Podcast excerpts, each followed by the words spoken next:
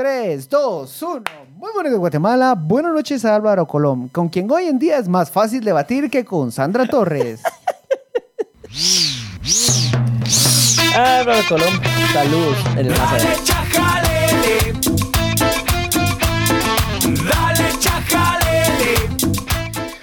Bienvenidos, bienvenidos, bienvenidos todos, todos, todos a este episodio número 127. Este es su Chajalele Podcast, el único podcast 40% información, 40% risas, 20% maladicción. Me acompaña una vez por semana este joven informado, este yonki de la democracia, Roberto Aguilar. Hola, buenas noches, buenas noches. Vos, Pancho, fíjate que ahorita como están las cosas, vos volteas a ver, mirás a un Álvaro Colón, hasta un Otto Pérez Molina y decís, pucha, qué estadistas vos. Fíjate vos que cabal, eso estaba hablando hoy en la mañana con, con, con alguien. Cuando empezás a revisar los lo peor, lo, lo- la degradación de presidentes, Otto Sí. Pérez queda como, Eh, eh, como nombre Era bueno, era bueno. O sea, hasta Bercheva, vos, o sea... No, no, no, no, no. no. O sea, era muy malo y pendejo, pero, o sea, No. pero... Berché, Berché está ahorita retirado en su finca y ni siquiera se enteró que fue presidente, man. Vos, pero por lo menos no generaba tanto problema, Pancho. Berché. Mira, bueno, yo- había, había, un- había una, el otro día revisando en Meroteca, estaba, encontré una nota que decía que él estaba proponiendo, escucha esto, como motivo turístico, la ruta de la guerrilla, ¿Quién? Berché. No sé qué pensar al respecto, vos. Y era la ruta de la...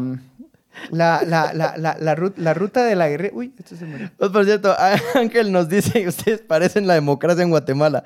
No se sabe si ya empezó o no. Pinche Ángel. Ya empezamos, Ángel. Y la democracia en. Guatemala también ya empezó desde el año 85. Ah, eh, igual este podcast, vos tiene dos años de haber empezado. ¿Saben, ¿Saben qué? Mira, esto se murió y vamos a cancelar Instagram.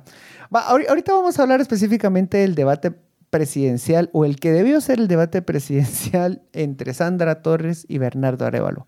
La oh sorpresa, de nuevo, Sandra Torres no se presenta. Te lo voy a poner, te- te- te- me- me- discutamos primero en términos de marketing, que yo sé que no te gusta, pero hablemos de... Vos le hubieras recomendado, digamos que vos sos sandrista. Muy bien, yo apoyo, yo apoyo, ajá. Que vos sos súper sandrista y ella es tu, tu, tu, tu diosa. La Vos licenciada. lo- ajá, ajá. Vos, vos llegás La y dices, mucha física que la licenciada dice que necesita más apoyo. Y llegás y, y acarreas gente por ella. Sí. Por supuesto. Eh, vos le hubieras recomendado ir a ese debate. Qué difícil pregunta me hiciste. Yo creo que sí le hubiera recomendado que fuera, pero es que por otro lado, si iba, iba a quedar muy mal. Entonces, creo que no. No hay forma de que ella quede bien. Y no hay forma. Cabal. Y es, y es- y es- y es que eso ha sido lo, lo- lo lamentable en, en- en- en esa figura. No ha generado canales de comunicación y lo que te deja claro es que no le interesa conversar a la gente, con la gente. Ella es el reflejo completo de cuál fue la política que, que querían perpetuar, una completamente alejada de las personas. Y no es casualidad que, por ejemplo, Suri Ríos también tuviera una comunicación súper distanciada de, de la gente. Y, y que la gente lo castigó a vos, o sea, electoralmente, va con Suri. Porque Sandra, digamos, el voto que tuvo es el voto duro clientelar. Pero... Que bajó. Que bajó. Pero siempre sigue estando ahí súper alto, ¿va? o sea, fue el primer lugar de todas maneras. Pero... pero- Segundo, si lo pones con el voto nulo. Ah, Ah, yo ya dije que el voto nulo gobierne, vos pongamos ahí un, un garabato que gobierne, va a ser menos ruido. Vos la verdad que sí, o sea, yo, yo ya no sé qué pensar vos, Pancho, o sea, ¿será que el electorado está eligiendo mejor? Yo honestamente no lo creo, solo, eh, pero ¿qué pasa? O sea, o, o solo es el cambio de paradigma comunicacional, Pancho. No, ¿a- a qué- ¿cómo así, Carmen? Eh, en que la política tradicional antes se manejaba por los medios masivos, como el- el- los canales tradicionales y todo, y ahora sí es a través de redes sociales, en donde el voto urbano, porque aquí vamos a, a clasificar y vamos a hacer bien, vamos a tratar Va, de precisos, ¿querés- querés- querés el un voto chisme? urbano se canaliza. ¿Quieres un chisme? Contame. Mira, pues. Vieron que el fin de semana estuvo circulando un, un comunicado de extensionistas del MAGA que estaban denunciando que, Ah, lo- sí, que los sí. estaban presionando para votar por Sandra. Sí, sí, yo lo vi, yo lo vi. Dentro de todas esas comunicaciones, alguien en un chat, que no voy a mencionar, empieza a decir, Señores, los contratos ya están firmados y necesito que salgan a votar por Sandra Torres. Porque con ella ya pactamos que le podrá dar continuidad a estos contratos. ¿Sí? Pero necesito que voten por ella y no por Semilla. Porque con ellos no tenemos nada. Y ojo aquí. Porque, y porque todos son huecos. Ahí, ahí lo dijeron desde Sí, ahí. sí, sí, sí. Ah, cierto, sí vi la captura de WhatsApp. Ajá, ajá. Eh, no, no, no, es otro, es otro grupo, es otro grupo. Ese es otro, ah, Es bueno. otro- no, o sea, entonces todo sale de la narrativa del discurso que eh, muy desatinadamente y desafortunadamente y homofóbicamente lanza Sandra Torres. Y alguien le responde, como Miguelito. Así le respondí, así le... ¿en ¿Dónde? ¿En redes sociales o dónde? No, no, no, el mismo chat. Ah, en el mismo... Entonces, eh, no desconozco a qué Miguelito se habrá esta referencia. Supongo que a un Miguel ahí de. Eh, de- del- ¿cuántos de Migueles los no hay en el ex- sí, país? Sí, hay varios Migueles. ¿no? Eh, y entonces, paralelamente, en otro grupo de gente que estaba en ese, en ese mismo grupo, de esos, de esos que haces para, para, para que no esté la, la persona que te cae mal, o sea, eso lo está diciendo Pancho conmigo. estaban. estaban Perdón, que- Pancho, solo en TikTok la gente está aclamando que pongas el, el live en Instagram. Ay, súper. pues claro que no sos vos. no. Alejandra, en Insta no se mira el live. Por favor, pónganlo porque estamos viendo en Instagram. ¿Verdad, Alejandra, que eso dijo? Ahí está, mira. Y Alejip acaba de decir eh, con una mañita para arriba de que es igual que una rosa, que apoya que también pongamos el live en Instagram. Va, ahí está, pues. Entonces, ¿qué te quiero decir con esta anécdota? Que lo que están, lo, lo- lo que estás viendo es una ciudadanía que ya está cansada de que se los quieran mangonear y que los quieran estar extorsionando y amenazando. El Estado es un enorme generador de empleo. Y los contratos 029, el mayor uso político que tienen es que no son estables. ¿Correcto? No se pueden defender dentro de, de un sindicato, por ejemplo, no se pueden, no, no, pueden, no tienen derecho a prestaciones. Y- Bueno, y, son sí tienen derecho a prestaciones. en el contrato no, si lo pelea sí, y eso pues. Fíjate que de- ahí sí deberíamos de hacer un, un- un episodio exclusivamente para servidores públicos 029. 029, tú te mereces un episodio y te vamos a contar cómo puedes reclamar tus Eh, prestaciones. De hecho, también para el 022 y para el 018. ¿Ah? Eh, Lo vamos a hacer. Para, va- vamos a hablar también de temas laborales para que la gente pueda defenderse del Estado. El Estado es uno de los mayores, eh, pues, de los mayores patrones. Va, que la sección que se llama Chajalele te ayuda. Chajalere te ayuda. Ajá. Va.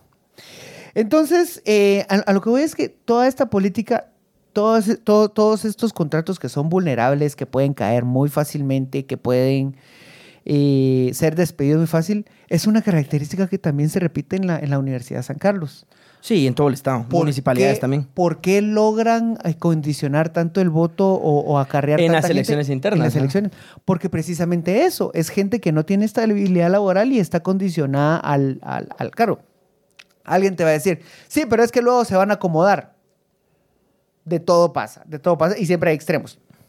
Yo estoy describiendo este extremo, pero la gente ya está cansada de que los estén amenazando con que los van a despedir si no apoyan al gobierno. Pancho, ¿me estás diciendo que el trabajo sí es un problema político real? O sea, ¿eso es lo que en serio me estás diciendo? Desarrolla tu punto. O sea, es que me sorprende que, que estés hablando de un tema que efectivamente sí es un problema estructural y no es algo coyuntural ni nada. ¿Y quién te dijo que es coyuntural? No, por ese es mi punto. Me sorprende que lo estés hablando. Tu madre. Es que solo estoy sorprendido por eso. O sea, son temas que yo siempre abogo por hablar, Ay, pero sí. no- Yo siempre, me callan, me Yo callan. Hay censura en este programa. No, no, pues coincido con vos, Pancho. Fuera de bromas de eso, yo sé que no, son bromas. El- yo, yo estoy de acuerdo. Yo conozco de primera mano, yo me dedico mucho a los temas laborales, que sí efectivamente genera una dinámica muy perversa, muy clientelar, muy servilista esta inestabilidad laboral. O sea, la estabilidad laboral sí es necesaria. Y yo te tengo una respuesta de una vez para las personas que dicen es que después se acomodan. Es que en el Estado tenemos dos extremos porque el Estado tiene trastorno límite de personalidad. No entiende los puntos medios. O sea, o, te vas a la estabilidad inoperante del Estado en donde tenés a gente que no es capacitada o te vas a la inestabilidad en donde tenés a gente capacitada que no tiene estabilidad. Pero hay un punto medio de, de estabilidad que sea eficiente, que sí se pueda medir, que hayan procesos de evaluación Y eso, eso funciona, eso sí puede funcionar y las personas incluso con evaluaciones, si no funcionan, eventualmente salir del servicio civil si de verdad no funcionan. Con una evaluación. Con una evaluación bien hecha, técnica Ajá, y todo. hecha. No sujeto a temas políticos ni nada, No. sino por un órgano técnico completamente independiente de la Una, una evaluación que no implique, a ver cuántas bolsas va a carrear usted. Exactamente. O no una evaluación que, que te la hagan dependiendo de si ya viene la siguiente elección de turno. Entonces, sí se puede. O sea, sí se puede. Y eso sí solucionaría grandes problemas del Estado. O sea, eso sí cambiaría completamente la dinámica de prestaciones de servicios del Estado. Va, entonces, an- antes de, de desviarnos y les prometemos ese episodio de cómo, de- cómo exigir tus prestaciones 029, 018 y 022. 018, 022, 029 y todos los subrenglones del 018 y Pero los demás. 022 sí tiene. Bueno, después hablamos de Es eso. temporal, no te- pero sí va a entrar también. No Va, ok. Entonces, ¿a qué voy con todo esto? Eh, el capital humano que hubieran obtenido desde ministerios, que es una cantidad enorme, que hubieran eh, jalado desde incluso municipalidades, no lo están logrando. Se están, se están quedando cada vez más cortos. Y no estoy diciendo que todos vayan a votar por semilla. Lo que sí parece y lo que sí pinta es que cada vez son, son seguro votos que no va, no va a conseguir Santa. Sí, no, no, seguro no. Yo creo, Pancho, que, o sea, y no es que quiera ser optimista, me parece que parte del sistema clientelar caducó. Y vamos a entrar ahora a un nuevo sistema. ¿Cómo, cómo- qué entendés por sistema clientelar? Ah, eh, todo el sistema que funcionaba a través de las municipalidades y del Estado y, del, y de los proyectos del gobierno para forzar el voto, para movilizar el voto, como vos decís, la gente ya está cansada de eso. Entonces, incluso la gente puede decir sí, sí, sí y al final votar por quien se le dé la gana. Yo creo que esa forma de hacer política en la que hacía antes Sandra, en la que solamente era, digamos, esa de, ir a ofrecer cosas, eh, de tener esos, eh, esos grandes, esas grandes reuniones donde, donde regalan vainas, eh, de esos ofrecimientos como paternalista por parte del Estado, eh, en ciertos, en cierto espectro de la clase urbana, creo que ya caducó. Y ahora vamos a pasar a una nueva forma que va a tener que ver con cómo te vendes vos mercadológicamente en redes sociales. Ahí es donde viene la siguiente batalla de la, de la democracia realmente. O sea, yo no creo que el electorado esté siendo mejor. O sea, el electorado sigue siendo poco interesado, poco informado, el sistema electoral sigue teniendo muchas deficiencias. Eh, más creo que es eso, simplemente es un cambio de paradigma en la forma en la que vas a controlar el sistema electoral. Siempre, al- alguna vez, eh, cuando, cuando andaba con el Museo Miope, el Museo Itinerante del Objeto Político Electoral, que de hecho esta playera es uno de esos objetos de parte de- del museo, me preguntaban, ¿quién es el miope? ¿El, el candidato que regala las cosas o el ciudadano que lo recibe? Te lanzo la pregunta. ¿Quién es más miope políticamente hablando? Eh, yo creo que quien... Es que no depende, ¿sabes qué es lo que pasa? Porque entiendo tu punto. El que las daba puede ser pendejo porque cree que con eso va a comprar el voto. Y no tiene garantía que van a votar por la persona. Ajá, ajá. Por eso decís que es miope, digamos, que no está dando. Sí, pero es que durante muchas décadas funcionó. Hasta que ya no. Hasta que ya no. Así es. Y yo creo que... hasta- Pero bueno, es que no porque mira los votos de Sandra. O sea, sigue siendo... el Yo primer lugar sospecho que muchos de sus votos se murieron. ¿Como si murieron las personas? Sí. Ya son votos viejitos. Ah, bueno, sí, ya te entendí. no había entendido. Puta, si a Semilla se le mueren los afiliados, ¿cómo no se le va a morir un montón de... No, te entiendo, te entiendo. Sí, es cierto. Pero vos crees que las nuevas generaciones, vos decís que ya no van a ser tan, no van a ser tan permeables a esa práctica. O sea, te estoy hablando de una persona del área rural que... Yo creo que es- esa esa necesidad va a seguir vigente. Ese es mi punto.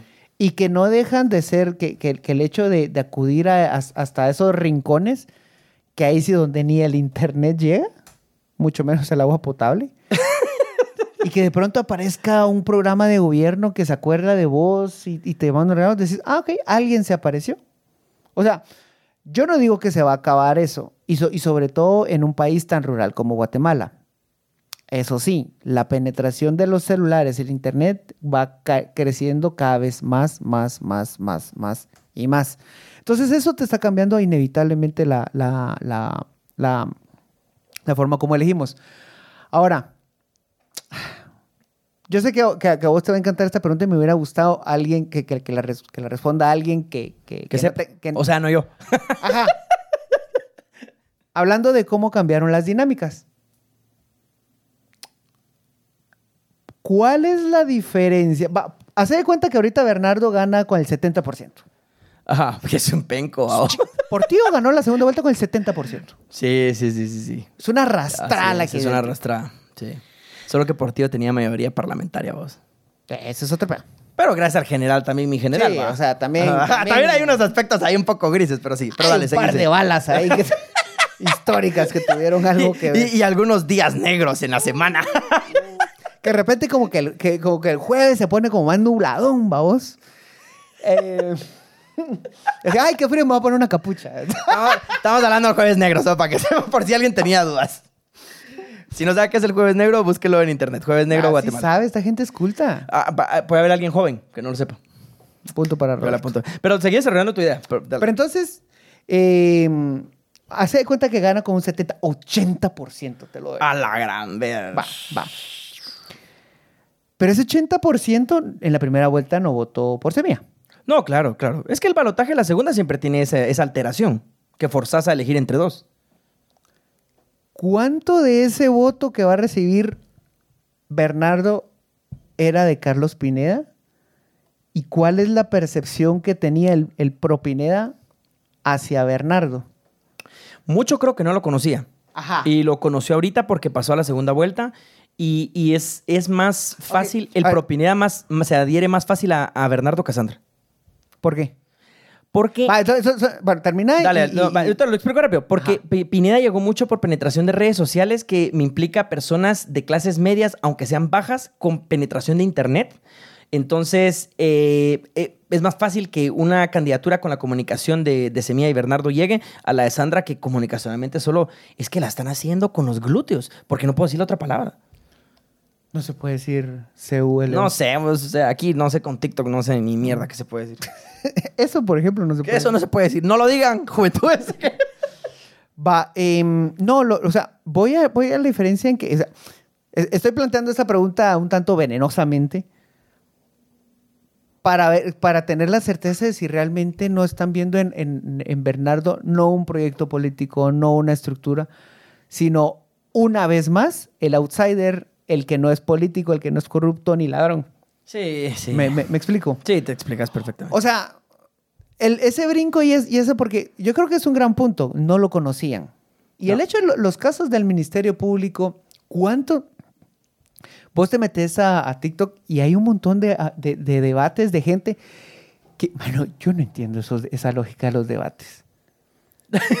¿Vos has visto a esa gente que se pone a hablar? sí, lo he visto. Pero hablar porque tiene trompa. Sí, lo he visto. Lo he Y visto. empiezan a hablar y hablar y hablar y hablar y hablar y hablar y hablar. Va, mira, aquí eh, Walter Sandoval dice antivoto que se llama. Y ahí estás eh, utilizando una categoría que me parece muy interesante. O sea, Jimmy recibió el antivoto. Sí, claro. Yamatei recibió, recibió el antivoto.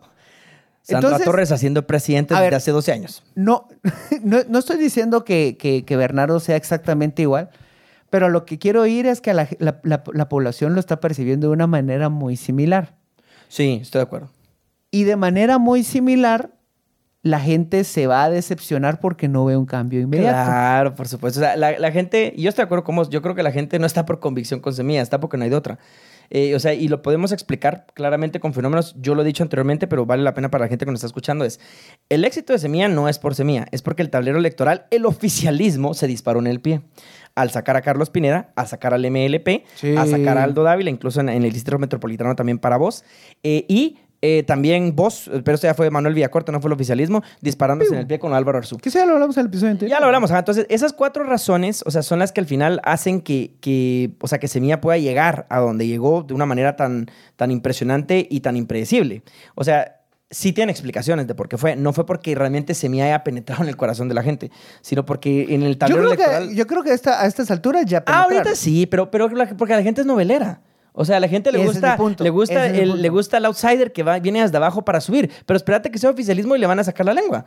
O sea, mi punto es el siguiente. Ahorita todo el mundo, todos somos semilla, ¿va? Entonces en redes sociales, que sí, que subís tu plantita y que publicas tu plantita y que todo es bonito. Pero te aseguro, Pancho, y vamos a hacer un seguimiento, es más, voy a poner un recordatorio yo. Julio del próximo año, si Semilla queda, la gente ya está desencantada. Y te lo pongo, dos años después, Semilla como partido no tiene participación de las personas. O sea, es una predicción que estoy haciendo Ay, bastante papá, arriesgada. El partido es una, es una figura completamente aparte. ¿A Sí. ti te importa? Está bien.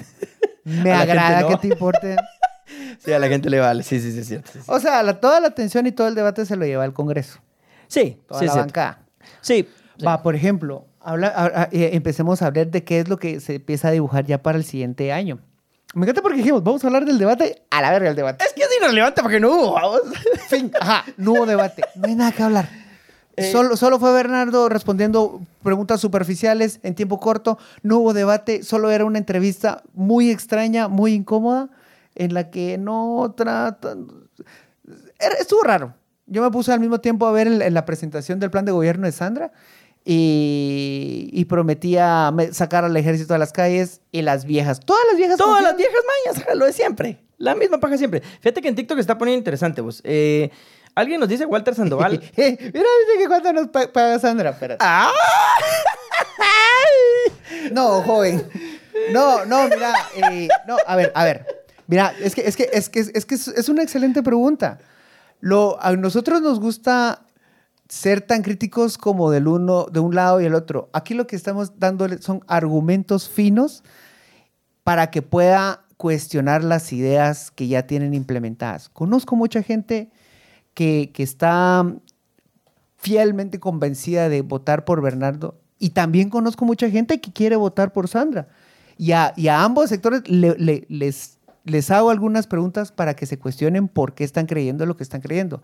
Y eso es, y es, y eso es, eso es, eso es un sueño que tenemos en este programa Sí, sí. que nos cuestionemos, que nos digamos sí, no, y en algún momento que se pueda tener un, un debate de bastante intenso, pero que con eso, uno, no se dejen ni de ser amigos, que no se quiebren las buenas relaciones, y lo único que queremos es seguir eh, eh, Creando diálogo. creando vamos. diálogo. Creo que ese En es el un espacio- disenso. O sea, y se vale disentir y se vale apoyar incluso a la UNE, se va a apoyar incluso a Semilla. Y hay gente, fíjate que el chat está poniendo interesante en TikTok. Eh, Walter Sandoval. Ala, no, va, ¿saben, ¿saben cómo no- ¿Saben por qué cómo podemos demostrar que no somos de, de Sandra? Chinguemos al, al vice de. ¡Ah!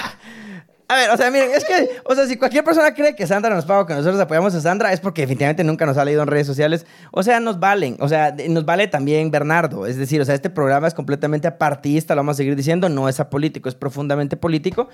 Eh, Y ahorita tengo un comentario bien político e ideológico al respecto a lo que vos dijiste. Eh, pero no, no tenemos, ¿Cuál no tenemos preferencia, ahorita te lo voy a decir después, no tenemos preferencia por ningún partido porque el objetivo y la misión de este podcast es el pensamiento crítico.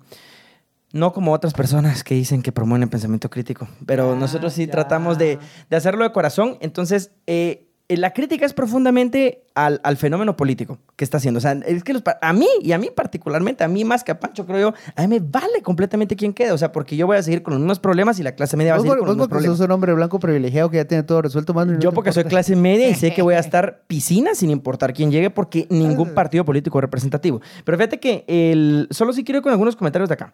Eh, Walter Sandoval decía, eh, la Agenda 2030, refiriéndose a Semilla, también tiene antivoto. Y es cierto, Sí. Semilla también tiene un antivoto. Es cierto, Semilla tiene un estigma que es como un eh, reaccionario conservador. Un estigma Ah. inventado.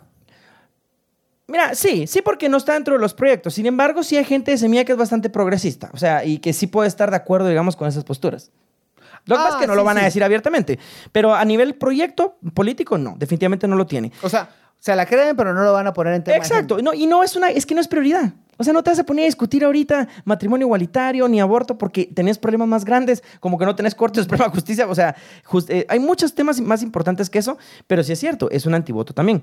Eh, otra persona también por acá nos decía. eh, tu, tu, tu, tu, tu, espérate, es que aquí se me fue. Ah, eh, Beatriz Tuyok dice, eh, ese es el gran problema. La gente piensa que cuestionar a uno es apoyar al otro. Y es que pasa esa polarización ahorita en redes, Puta, ¿va? Si, vieran, si vieran los, los- los chats en la, en la tiradera de mierda que le daba a Roberto. 20 chats tiene conmigo. 20. Eso se llama acoso, señores. Pancho me va a poner una denuncia. No, entonces... No, orden eh, de restricción. Ah, es cierto, Beatriz tiene razón. Criticar a un partido no te hace necesariamente simpatizante del otro. Y otra cosa, vos, Pancho, que en esta segunda vuelta estés apoyando a un partido no necesariamente implica que vos sí apoyes definitivamente al partido. Porque es que solo tenés dos opciones. Entonces puede ser que haya mucha gente que vote por Semilla porque cree que Sandra solo es demasiado mala. No necesariamente la hace afiliada o militante a que sí Semilla. es.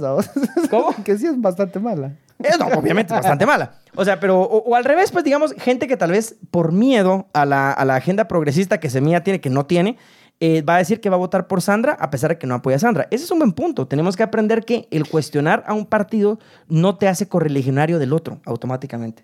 Hoy, bueno, bueno, se, se- se- sigamos porque hoy, hoy la vicepresidenciable de Semilla puso un tweet que me recordó tanto a, la- a las campañas de difamación de, de- contra Arbenz. El que estabas comentando hoy. ¿Quién vos? El de, el, el de, ahorita, ahorita lo voy a buscar. Eh, solo Car pre- preguntó que no les importa la corrupción.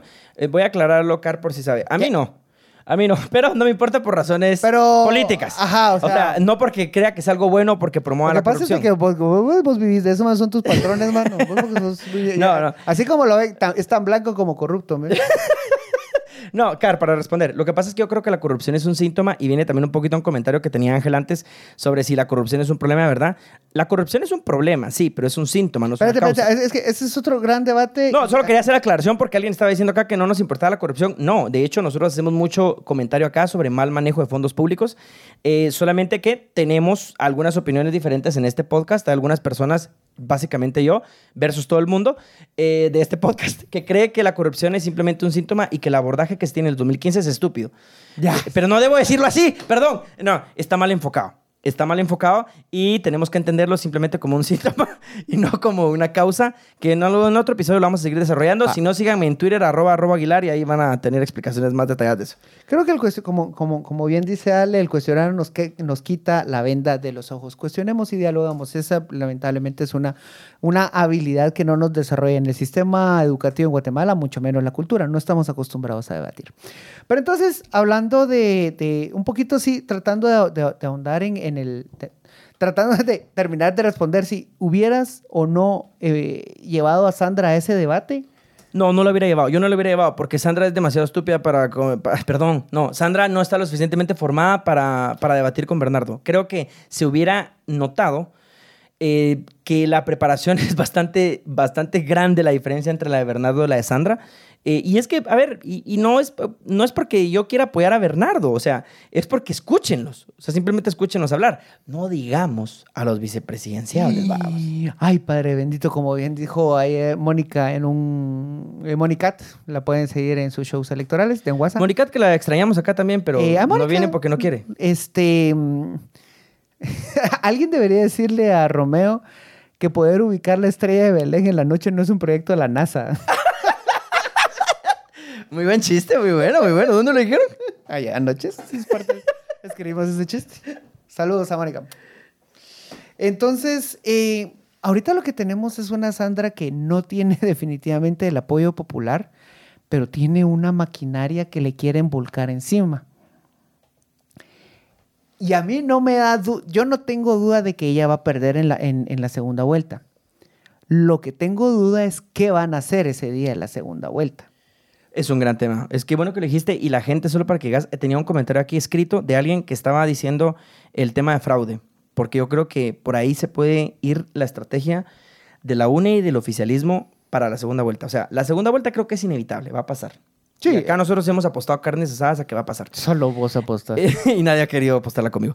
Eh, si alguien quiere apostar conmigo, puede decírmelo en, en TikTok. Ahora, eh, en la noche del domingo del 20 es la que me preocupa.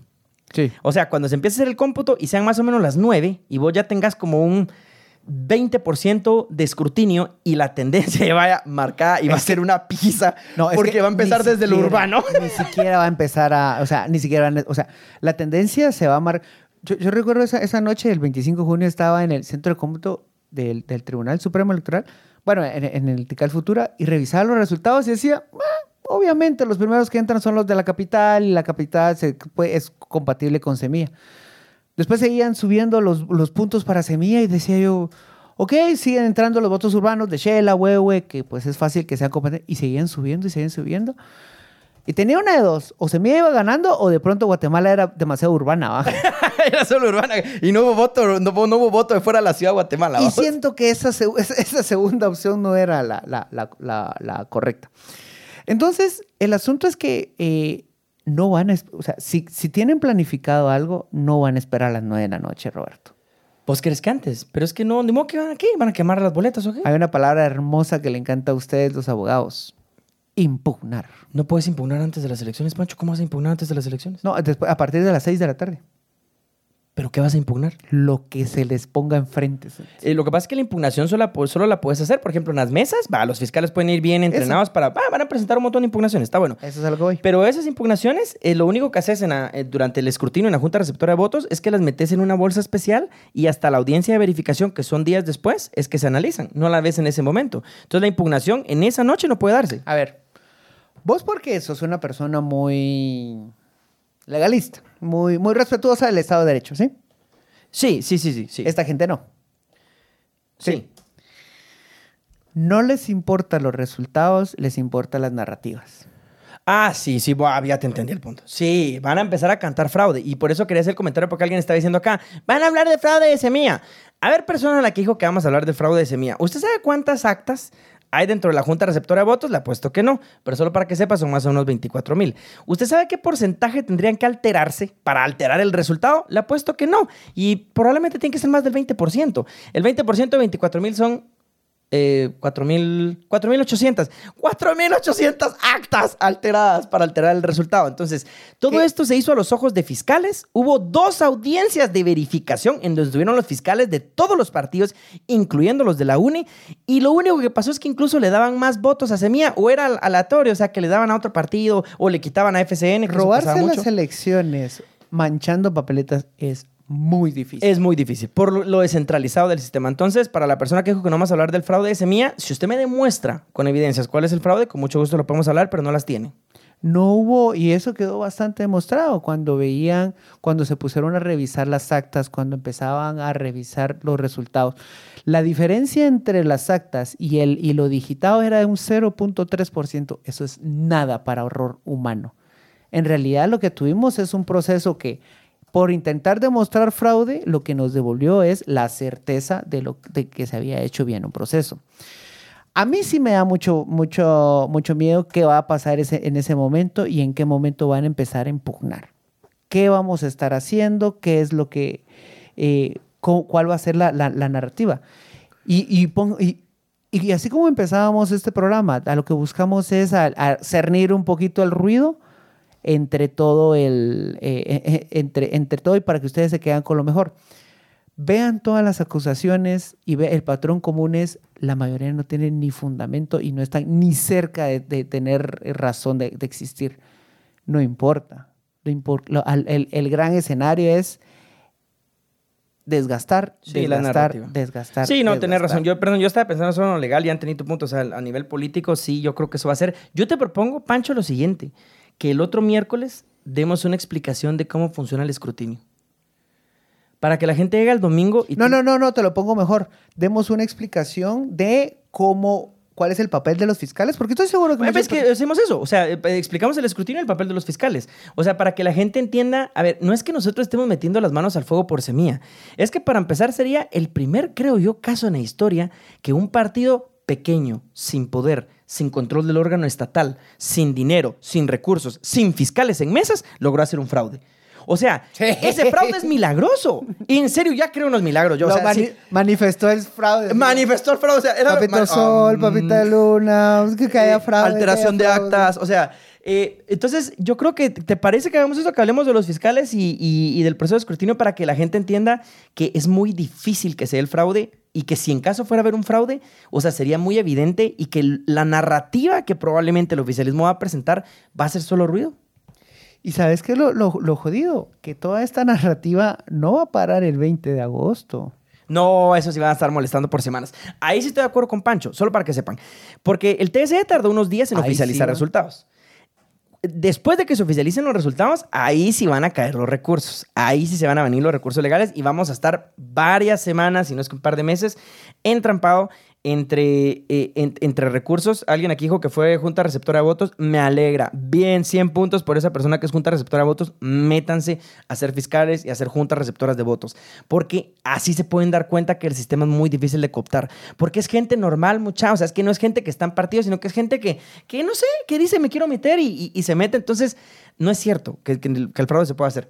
Pero el punto es que después de la oficialización de resultados, Pancho, sí van a haber muchos recursos y se va a ver complicado. Y otra cosa, viene el tema de la cancelación de- del partido Semilla. O sea, si finalmente lo van a cancelar o no. Semilla funado. Semilla una... Ah, mira, pues curioso.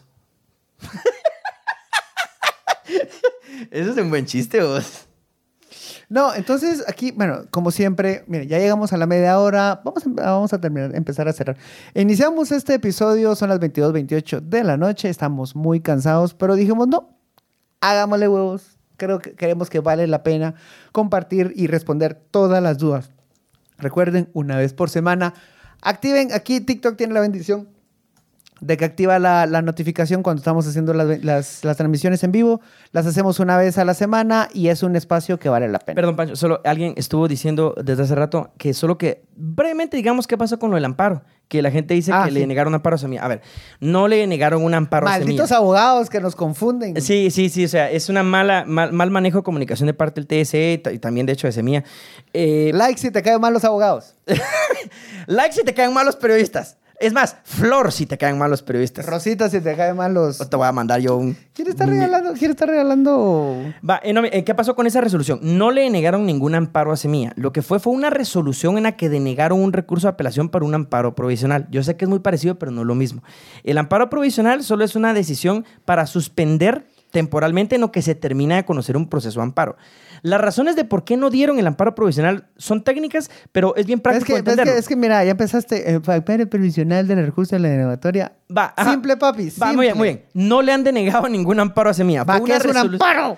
Ah, la gran puchica. El amparo es una acción constitucional, es un recurso judicial. Ay, qué mal, no es un recurso judicial, pero es una acción constitucional. es un- voy a decirlo recurso judicial, por- pero es que la gente que me conoce, sabe de derecho, va a decir que soy un mula. Sí voy, a decir, sí sos. voy a decir recurso judicial, pero no es un recurso judicial.